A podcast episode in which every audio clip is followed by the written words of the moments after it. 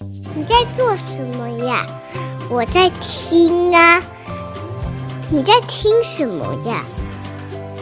我在听见新经典呀。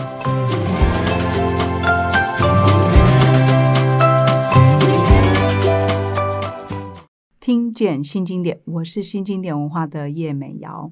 每个礼拜三，听见新经典，为大家介绍一个作家、一个书评人或者是一本书。今天请来的是是作家啦，但是呢，因为他有一个很重要的身份叫影评人哦，Christine。呃，如果你熟悉这个网络上面一些很热闹、很精彩的影评的话，你可能看过一夜华尔兹，在 FB 上面有他的专业，同时在 YouTube 上面也有他的一个。专门的频道，你也有做 podcast 嘛？对不对？哎，对，是，对，是不是就叫一夜华？对，那时候就直接偷懒叫一夜华。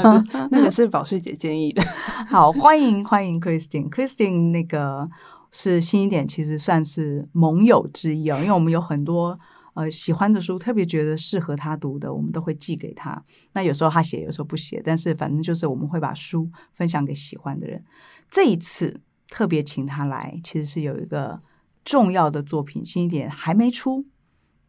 前一阵子我们正在募资，应该说我们还在持续募资中。这是新经典第一次用募资的方式出一本书。我先让大家知道，就是这是一个今年特别红的韩剧哦，叫《我们的蓝调时光》。如果你还没有知道我们的募资细节的话，你可以上新经典的 FB 去看一下啊、呃，后面我们仔细再来讲。但是我想从这个剧开始来说起好了，因为我当时也是看了 Christine 在写这个剧。我其实，在你写的时候还没看，因为同一个时间有另外一档戏、啊、叫《出走日出走日记》。对，那我是平常比较容易先看我是出我的《出走日记》那样的剧的人，一方面比较个人了哈。嗯，再来一个事情是，其实我我知道我一定会看蓝调。叫我们的蓝调时光，我知道我一定会看，但我发现它有二十集，而且呢，我发现它是一堆大头大大部头的剧哦，所以我总觉得好像应该花一点慢一点，等那个比较悠闲一点的时候再来看它，而不要用那个每天晚上快速的看个两集这样的节奏，因为我是知道那个编剧人的，嗯、呃，结果我其实等于是他全剧播完以后才开始看。全剧播完，对，我本来想要悠悠晃晃的，慢慢的一天一集或者十天一集这样看，结果其实我是三天就把它看完了。那等下这这对，等下再来说为什么会那么急着把它看完。呃，Christine 还记得吗？这出戏你当时看的时候，那你写了让很多人都迷上这个戏吗？对，我当然记得，因为那时候其实我以前不是一个很热衷看韩剧的人。嗯，就我本来还是英剧跟美剧拍的，是。对，然后是因为这阵子就是因为韩剧真的太红，然后那时候我不知道为什么就有一个直觉说我的蓝调时光应该会是我的呃喜好的作品，然后那时候也是就是一个直觉，然后看到诶同温层好像有一些朋友有在看，因为那时候我刚开始看的时候好像只有三集。只出了三集，就是汉修跟恩喜的故事，三、嗯、三个故事，三个故事为一个单元嘛？对对对对，嗯、然后他就是这这两个人之间的故事，我那时候一次看，然后就有点讶异，他就像是一部电影，你就像、嗯、你会觉得说，哎，怎么影集的前三集就可以综合起来，就可以像是一部完整电影，而且还是一部会有非常高的影评分数的电影，我那时候就。觉得非常的惊艳，然后那时候也不认识卢熙京是谁，嗯，啊，因为因为我就是算是一个刚入门的 初学者，嗯、对，然后那时候就哎跟周遭就是有在长期在关注韩国影视产业的朋友啊，像彭少宇啊，或是像宝旭姐，我们就跟他问这些事情，然后他就说 说我真的太嫩了，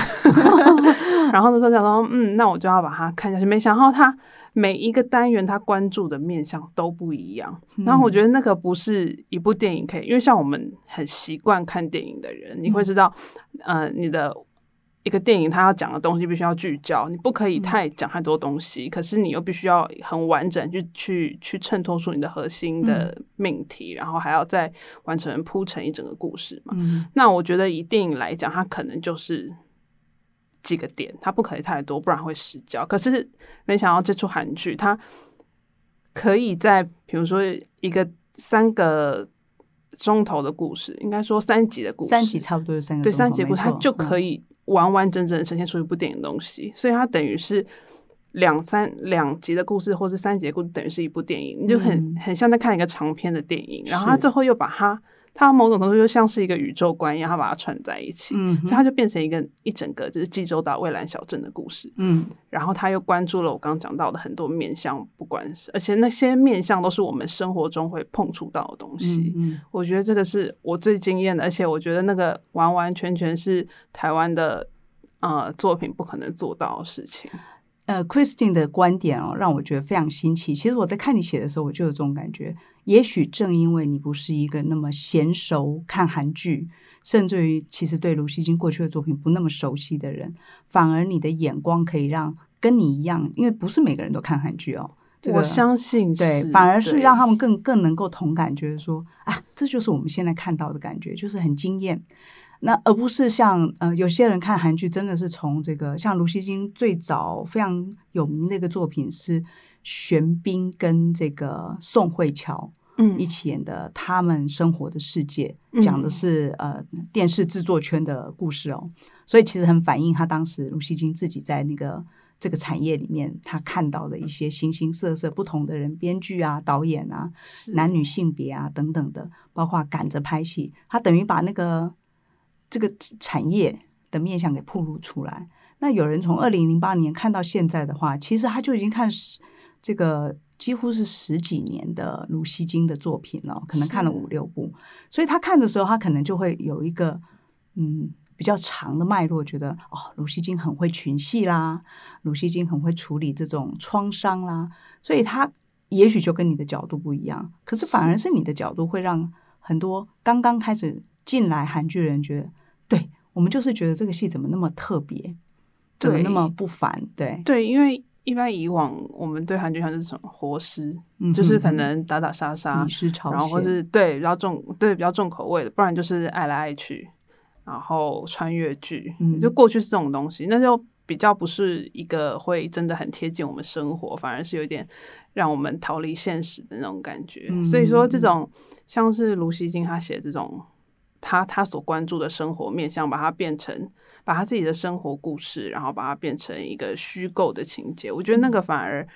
反而是让他更特别的原因。嗯嗯，对。呃，其实这个剧总共有二十集哦，也比一般的韩剧都来得长。当然，韩剧的那个古装戏是更长啦，但是他们也有那种长寿剧，像我们的那个九点档、八点档那样子，是二十二十几集。之外还会有六十几集的，但我们讲一般的韩剧，就是大部分的人在追的韩剧都是十几集，韩呃比日剧长，但是也不到那种可怕的古装剧长寿剧这样。对，但是十六、十八或二十，二十真的是很多集哦。即使是如这个刚刚 Christine 所提到，它是大概两三集，有时候是三四集一个单元，甚至于那个角色还会再回来，因为他后面可能跟别人发生不一样的关系，比方说东西。东西就是这个李秉宪所演的，对，这个小时候不被妈妈疼爱，长大以后人格乖戾哈，然后追一个女的一直追不上，所以前面你看到的是他跟一个算青梅竹马吧，对叫做宣雅这样的女孩的关系，后面你会看到他跟他妈妈的关系，也就是不同的单元处理不同的呃主题啊。可是再怎么说，它还是很长，就是你你你看完一个单元休息，你还是会觉得哇还有很多。但我看完的时候，我的确产生了一个很强烈的想法是：这人到底怎么编剧的？因为我看过他其他剧，他怎么会越来越撒开来？嗯，我的确有一种他更不顾一切的往他想要的地方去。但那个不顾一切，他其实还是一个熟悉电视作业需要的经费啦、演员啦等等的，只是他试着在里面尽可能的革命。所以后来我就跟同事说：我们有没有可能来出这本？剧本书，嗯，但是，呃，新经典过去有出过剧本书吗？我们试着曾经要出这个，曾经在上一次我们要出这个《衣袖红镶边》的时候，嗯，我们问过小说，也问过剧本书，但呃，坦白说，剧本书不是什么书都适合出的，有些，比方说《太阳的后裔》啊，我记得是二零一六年吧，特别特别的红。嗯比方说这个，在更之前，二零一四年有一个来自星星的你，这应该是 Christine 都不看的剧哦，这是 这些大妈们大妈们都看的剧哦。我爸妈看，那看过那那那个时代的韩剧的人，其实不会想出剧本书。你会假设你是个出版人，你希望能够把那个书迷，就是喜欢看剧的剧迷搬过来的话，嗯、你会出的是剧照书。对，确实，对，就是韩国的一个传统，因为你俊男美女嘛，对，这个双双宋配也好，或者是金秀贤配这个全智贤也好，这种都是视觉上面，你只要有照片，迷妹们自动就会不顾一切的去收藏，对，就会收藏，甚至不顾价钱哦。然后，如果你有签名，你有限量版，你有赠品，就更好了。可剧本书完全是另外一回事哦。对，它不是卖偶像的，对，或者说，呃，它可以卖偶像，但是蓝调要卖哪个偶像呢？里面可是有十几个演员，而且他们是演技派，而不见得是偶像派。对，我想我相信很多喜欢蓝调的人，并不是真的是因为谁谁谁演，他们可能刚开始是因为谁谁谁演而看了这部剧，嗯，但是到后来会。这么喜欢就不见得真的是因为谁演的关系，而是这个故事的本质。嗯，所以呃，我我我在考虑出剧本书的时候，其实是想知道一件事，这跟我常年看韩剧，我大概是一三一四年开始看的，所以也有一个十年的戏龄左右。但是我看的并不是，我不是特别的像所有的影，我很偏。比方说《李氏朝鲜》，我可能就爱看不看，嗯，或者是某一些比较奇幻的剧，我可能就爱看不看。所以我是挑的，那这个挑也没什么道理，就纯粹是自己的喜欢。但我在注意卢熙京这个编剧，注意了很多年了。我大概是从 Life 的时候特别感觉到说，这个编剧不是一个一般的编剧，我就开始查他的资料。我过去看呃，没关系是爱情，我就觉得是一个很奇特的会探讨恋爱的人，不只是普通的恋爱的人，是两个人格。甚至于心理有有状况的人，嗯，这样的人能不能谈恋爱？这样的人，呃，就是外表都是俊美，然后好看的，然后看起来是郎才女貌，可当他们在一起的时候，会有种种的困难。嗯，他处理的是困难，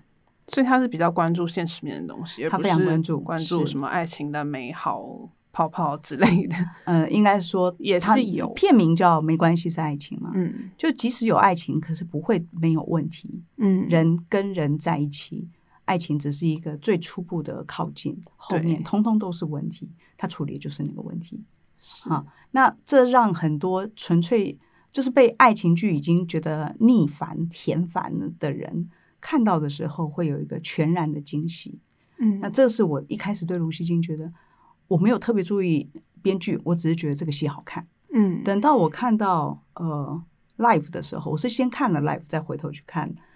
他的另外一出戏叫呃我亲爱的朋友们。嗯，我亲爱的朋友们，因为是一群老人戏，嗯，只有高贤婷就女主角，对，是一个年轻人，剩下全部都是老人，而且都是六七十岁以上，甚至于是真的是明天挂掉都不奇怪的老人的那个程度的老。所以，我一开始一点都没有想要看。那个时候，嗯、呃，你甚至还没有真正五十岁，嗯，所以你会觉得老离你至少还有二十年远。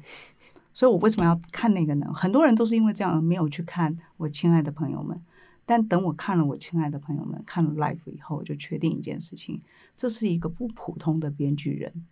果然，到了蓝调时光的时候，就更证明了这件事。不过，让我们回来继续讲这个蓝调这个书，这个这个这个戏。就是你刚刚已经提到了，它不是一个主题，它甚至于也不是一个主角，它有至少十四个角色。对，那十四个角色里面，呃，这个甚至于有很小的小孩哈，甚至于有呃特殊的疾病。里面的阴郁的姐姐吧，叫英熙，她应该是一个呃，至少是一个没有办法直接跟人好好沟通表达的，因为是一个。自闭的症状的唐氏症，他是唐氏症，唐氏症，啊，然后所以他能够表达的语言非常的少，可是他却有奇特的绘画能力。但这对于一个呃正常的女子来说，她有一个这样的姐姐，她要她她得照顾她的时候，她会遭逢怎么样的人生？然后或者是他处理的是这个一个有忧郁症的女子，对，在婚姻之后，对，呃。这么多面向的东西，你怎么消化？你在看这个剧的时候，对他虽然他很多面向，但我觉得他很厉害，是他的脉络非常的清楚。他并不会在一个时间点把所有东西都抛给观众，他会依序的把他要讲的东西带出来，而且他会很聚焦，然后用用呃人跟人的互动去去带去去带入这些故事，然后去带出他们的困境。而且他，我觉得很厉害，是他他不会很直呃直白，或是很直截了当去。去讲他要讲的东西，反而他会把它从从一个呃现实面、黑暗面，然后去去衬托呃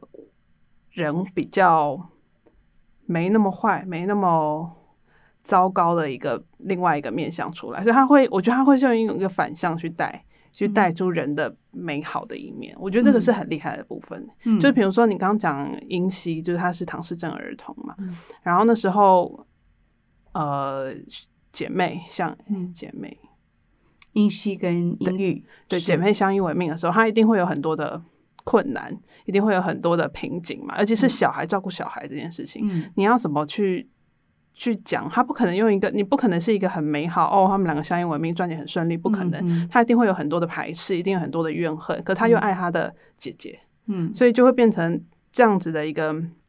矛盾，然后这样子的一个复杂的情感，哇，他处理的超级好，就他没有绝对的好人，对，没有绝对的坏人，他对它刻画几乎都是一个灰色地带。可在灰色地带，你可以在你看到有它有很丑陋、人性很丑陋的地方，可是也有人性很好的地方。嗯、就它并不是那么非黑即白的东西，它反而是用这样子非黑即白的故事，然后去带出观众的共鸣。嗯，我觉得这个这个就是。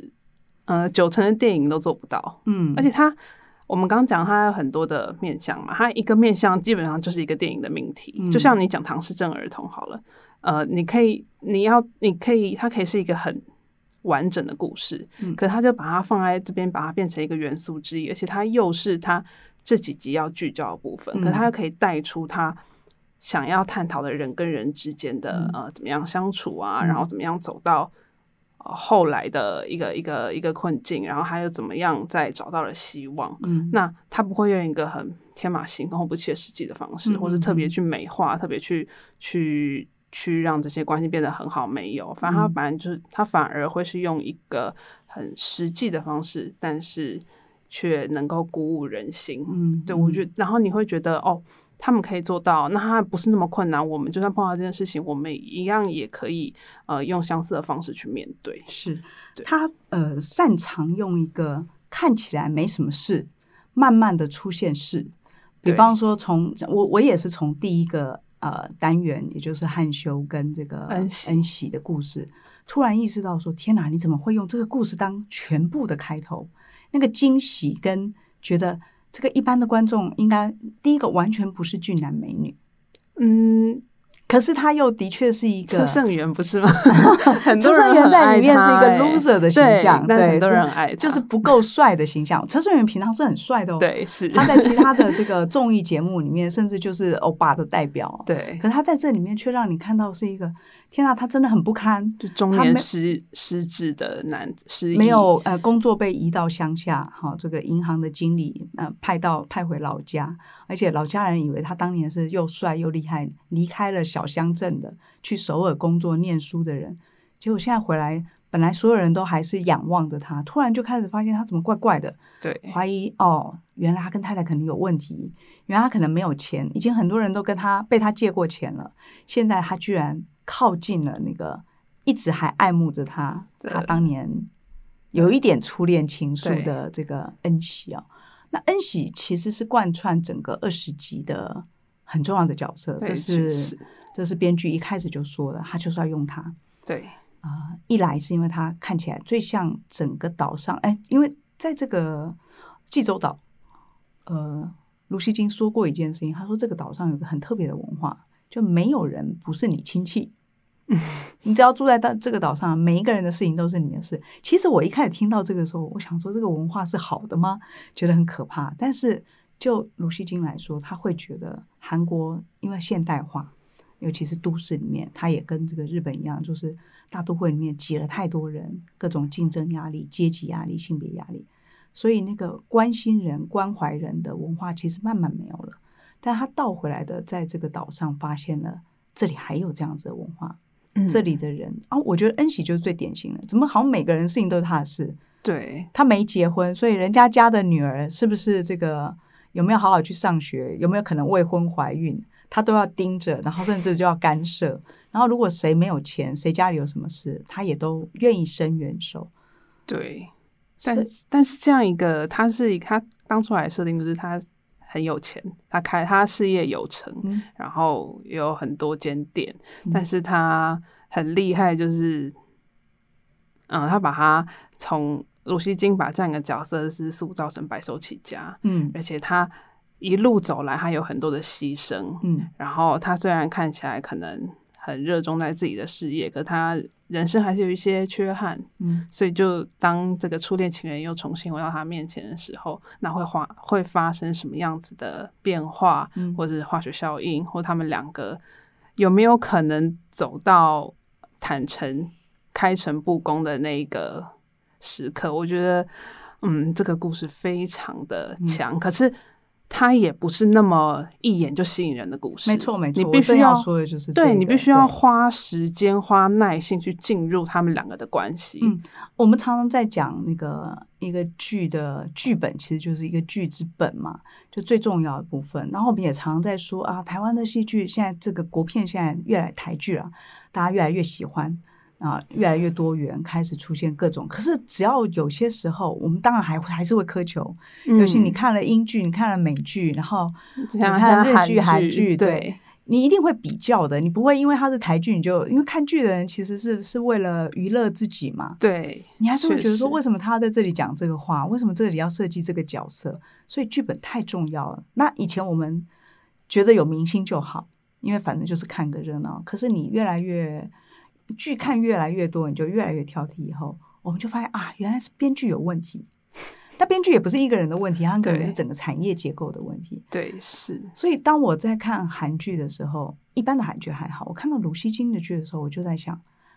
这个阵仗我们拍得出来，可是我们要有这个剧本。或许单一的，因为其实你拍一部剧，不只是我的故事，我要这样拍就可以。嗯、但因为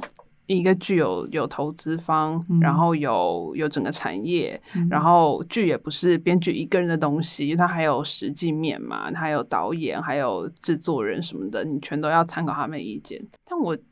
记得卢熙京也说，他刚开始的时候并没有那么的顺利，他的故事是的，对嘛？因为他想讲的故事并不是那么容易被大众接受的，嗯嗯，对，所以他。一路上应该也是做了很多的调整跟成长。我所看到的是，其实包括他来过台湾的，有一年这个富邦基金会二零一九吧，曾经把他邀来台湾，所以网络上你还可以看得到片段。那包括那个他这几次的戏，其实都有都有见面会，都有访问，网络上也都看得到。那你慢慢的你看了他的戏以后，我注意到一件事情，他的真正的改变，应该说他也是在产业里面，如我前面讲的。找到一点一点革命的可能，对，当然就是你一个戏稍有成功，下一次你的导演或者是你的剧剧组团队会更信任你。对，呃，Life 就是我刚刚讲那个辖区警察，应该是二零一八年的戏，那出戏是我如果没记错，应该是韩国第一次跟 Netflix 合作，也就是他们。韩剧开始慢慢的拿到国外的资金，嗯，那当然，我觉得 OTT 非常重要。OTT 其实意思就是说，你不用等买版权，你几乎可以同步的测试出另外一个市场对你的喜好度。也许卢锡金的戏比起来，这个呃《太阳的后裔》、鬼怪，甚至于《来自星星的你》那样的剧，它不能当做是你一定赌会票房非常非常高，呃，收视率了，他们这个叫收视率。但是喜欢他的人是非常喜欢的，就是他有中间的基层读者，嗯、那他要的是我能不能加大这个 base，所以他们就找到了海外市场。海外市场不管是包括呃台湾中文世界，呃东南亚世界，呃包括这个日本也好，啊、呃、甚至于现在他们还对欧美市场，像呃去年吧那个鱿鱼游戏那么的红，对，或者是今年的毒枭圣徒那么的红，他。概念都有一个，它是韩国做给全世界看的戏。嗯，卢锡金其实当时在做的也是这个尝试，因为他拍的是警匪片。嗯，警匪片你们看美剧的人一定是很熟悉的，因为这是一个他们常做的题材。是，他们也有一个所谓 twenty four hours 这样子的概念，就是让警匪几乎像真实纪录片在街上发生一样，就拍的很真实啊，不再是那个自己想象的那个 crime story。事实上，我觉得 Life 本来要做的事情就是真实，嗯，但是是韩国式的真实，也就是韩国警察没有那么。没有那么这个，他们有各种的，包括阶层，包括这个呃，因为他们非常重视前辈后辈，嗯，这种有压力的关系，他们也有性别关系，他们也有因为找不到工作的年轻人才去当警察这样的问题，他把它融合在里面。我的意思是说，对卢锡金来说，他也不是一个百发百中，什么都赚钱，他也知道他很可能会害他们赔钱哦。所以他做一件事情是自我要求，他把剧本写完才出手，嗯，让拍摄的人可以省钱的拍。因为如果你今天想到什么才写一个场景，他又要重新去找一个景，嗯，他把所有的东西都都弄弄定了以后，甚至于不让钱压在很贵的明星手上。其实他现在已经变成是明星会选他的，对，会想要拍他的剧本，会会愿意降低酬劳去接他的戏。这样子的，因为你会觉得你会，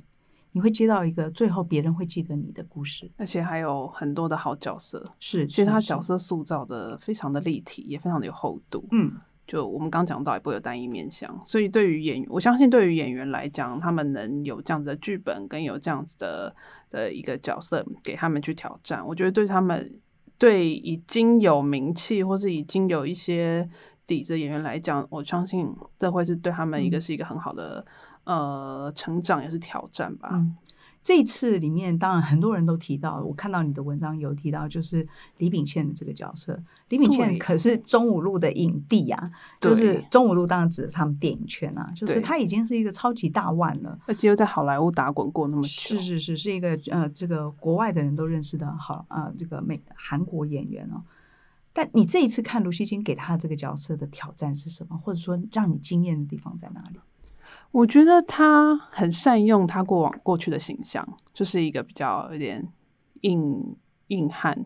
有点嗯嗯不那么柔软，然后也可能会有时候很固执的这样一个形象。那我相信看过他在好莱坞电影的人都知道他的。他的样子是是过过去都是什么样子？那我觉得他很好，就是利用他这样子，大家对他的既定印象，然后去塑造一个反而是很骨子里是其实细腻，然后充满伤痕，却又很勇敢的继续往前走的这样子的一个大叔吧。嗯嗯，对对，那这样子其实是就我刚刚讲他的厚度，这个角色厚度绝对就是比嗯。多数我们看到的什么中年探讨什么中呃，算是母母子关系啊，或是中年大叔的这样子的形象来的特别有血肉，嗯，你会觉得他像是一个真实的人呈现在你的面前，然后他过去可能有很多的遗憾，有很多的呃伤痕，然后也有很多的不理解吧，就是他没有办法得到回应的事情，那他都在最后，他反而有这样子的一个。算是和解的可能，或是算是呃解开这么长年的心结。我觉得这样的一个反差来讲，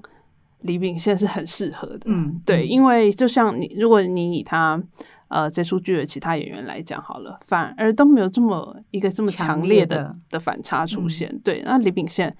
哎，加上他的演技又撑得起这些事情。嗯，对，所以嗯，我觉得他真的很厉害，他把它放在算是最后一。压轴，嗯，还是压轴，然后串起整个故事，让整个故事变得更更完整吧。嗯嗯，嗯，对，我觉得，嗯，这大概是搞不好一辈子都得不到这样一个角色一次，是就是人生角色哦。对，我我的确是，我是因为李秉宪跟金惠子的这对母子，母子觉得我很想看剧本，就是到底编编剧一定是想好的。就是正如你所说，他是运用了这个角色在过去在观众面前的形象，对，然后让他变得更有点再粗鲁一点，对，然后赋予他一个开开拓的可能性。其实他跟李炳宪跟过去很大的一个不同是，他在以前的戏里面都很帅。对。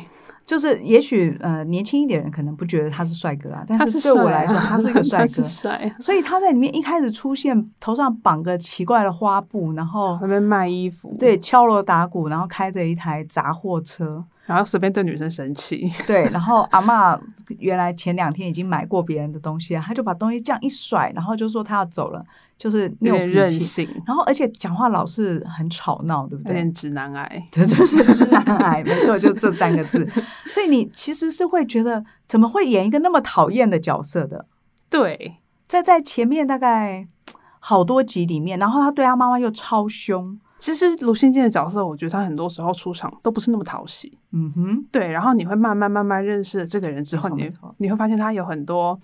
嗯值得值得喜爱、值得同情是的的部分。对，呃，正因为这样子，就是他总是把我我们常常看到的是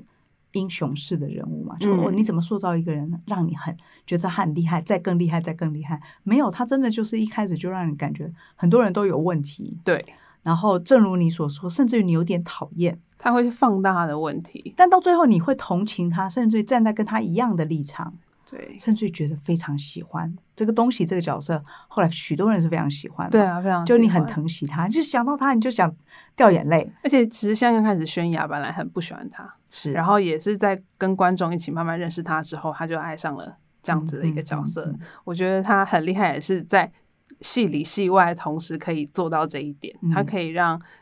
呃两个人的另外一个人慢慢喜欢上我眼前这个人，嗯、然后也可以让观众同时也喜欢上眼前这个人，这几乎是同步的。呃，因为刚刚我问了 Christine 说，台湾如果有这样的剧本，有没有可能就可以拍出这样子的戏？我我心里其实是有一个问题的啦，哈，这个是我引进这个剧本很重要的一个想法。因为卢西金写剧本的手法跟很多人一个最重要的关键不同点是，他做填调。嗯，但是现在很多台湾的导演啊、编剧也都强调，他们在拍一个故事的时候做了很多的填调。嗯，他们做了多少填调？这个真的是有关键差别。卢锡金在做那个辖区现场，就警察那个故事的时候，他跟他的五人团队，就他有一个编剧团队嘛，他们是去到一个派出所，每一个人问，这样搞了一整年。然后这个不会被赶吗？哎，不，他们当时谈好合作，可能也知道是因为是卢熙京啦。嗯、如果是我说我要去一个蹲警察派出所跟人家访一整年，人家可能真的就会赶你出去。就是谈好的合作，然后访到后来，他自己很自信的说，这一点非常重要。他就说，我都比警察了解他们自己。嗯，那他的确有一个特别的观言察色，就是他有一个观察人的，可能跟自己人生年少的时候很受挫。嗯，这个曾经有非常不愉快的亲子关系，想要逃脱的家庭，嗯，那他很敏锐，他很观察，说到底发生什么事情，所以他很有自信的说，他跟你相处够久，聊天够久，他可以很了解你，甚至比那个人自己还要了解自己。我我指的并不是说你所有的事情他都知道，嗯，他是了解你为什么会这样子反应，嗯，你可能是一个什么样的人原因造成你这样子讲话。等等的，那所以倒过来的讲，我会觉得，对卢锡金这样子一个编剧，如果台湾有可能 follow 这样子的写法，有自信的出现这样的剧本，我是抱着期待说，台湾有可能有，嗯，因为台湾我相信有很多业界，就是电影圈啊，或是戏戏剧圈的，嗯，导演啊，编剧。都有也很爱《蓝调时光》这部剧，所以我相信很多人是很期待他的剧本书上市的，嗯、就是也是他们一个参考嘛，也是学习的机会。嗯嗯嗯，对，这应该也是就像是秘籍一样，就我们一天到晚说韩剧能，台剧为什么不能？嗯，其他的剧我不不敢说，可是但我我的确是笃信说，如果有好剧本，一定程度上很多韩剧我们是做得出来的。对，可是像你刚刚讲说，比如说他做了很多田调，我觉得并不是真的很了解就可以写出一个好的剧本或是好的故事。嗯、就是像没错没错，对，就是 不是田调就有就有答案的。对，这里面可能还是有会写不会写，会观察不会观察。然后你想要拍出什么样子的？因为他其实我觉得卢熙京在很多部分他是做的很内敛，也是很并没有那么外放的。可是我觉得以嗯台湾主流的。主流剧的剧、嗯、的嗯写法的话，它会变得很，有时候变得很洒狗血，有时候变得很情绪催太满，嗯、哼就会我觉得这是一个台剧，然后有时候又是演的痕迹太强烈，太、嗯、导演太想要镜头太想要去呈现这样子的情感，就变得矫情。嗯、可是我觉得《蓝调时光》它很可贵在它真的很自然，你会觉得这个是每个人的。当下一个自然反应，然后他也不会想要去放大这件事情，是他有时候反而会处理的更内敛、更隐晦。嗯，那我觉得这个在呃主创团队的一个认知或是共识里，嗯、你有没有能够做到这样这一点呢？我觉得台湾目前是比较还需要成长的部分吧，因为对。这个呃，我们的《蓝调时光》这个剧本书预计会在十二月初上市了哈。嗯、在这个上市之前，有一段募资的过程，因为我们争取到了卢锡金为台湾观众写的一段话，制作成一个画卡送给读者。只有在募资的时候有，大家可以去观察。最后，我来念一段卢锡金关于编剧他讲的话哦。他说：“当我写剧本的时候，旁观与主观以及无法厘清解答的模糊地带，都会一直在我的脑海里面转。”我无法安心的合眼入眠，只能不断的写下又删除，写下又删除，持续着来回反复的过程，伴随着羞愧与辩解。时至今日，我已经写了剧本三十年左右，我还是没有正确的编剧方式，因为我想要超越前作这样子的一个命题，就像障碍物一样在我前方出现，就像一个。呃，足球选手要在十二码罚球的那一刻面对的最大压力。最幸好的是，我最后还是走完了这场长征。如果观众能够渐渐忘记这部剧，会更好，因为人们得接触新的电视剧，得享受不同的快乐，得变得更加幸福。这出戏的最后，我记得很多人都引用了那段话嘛。对。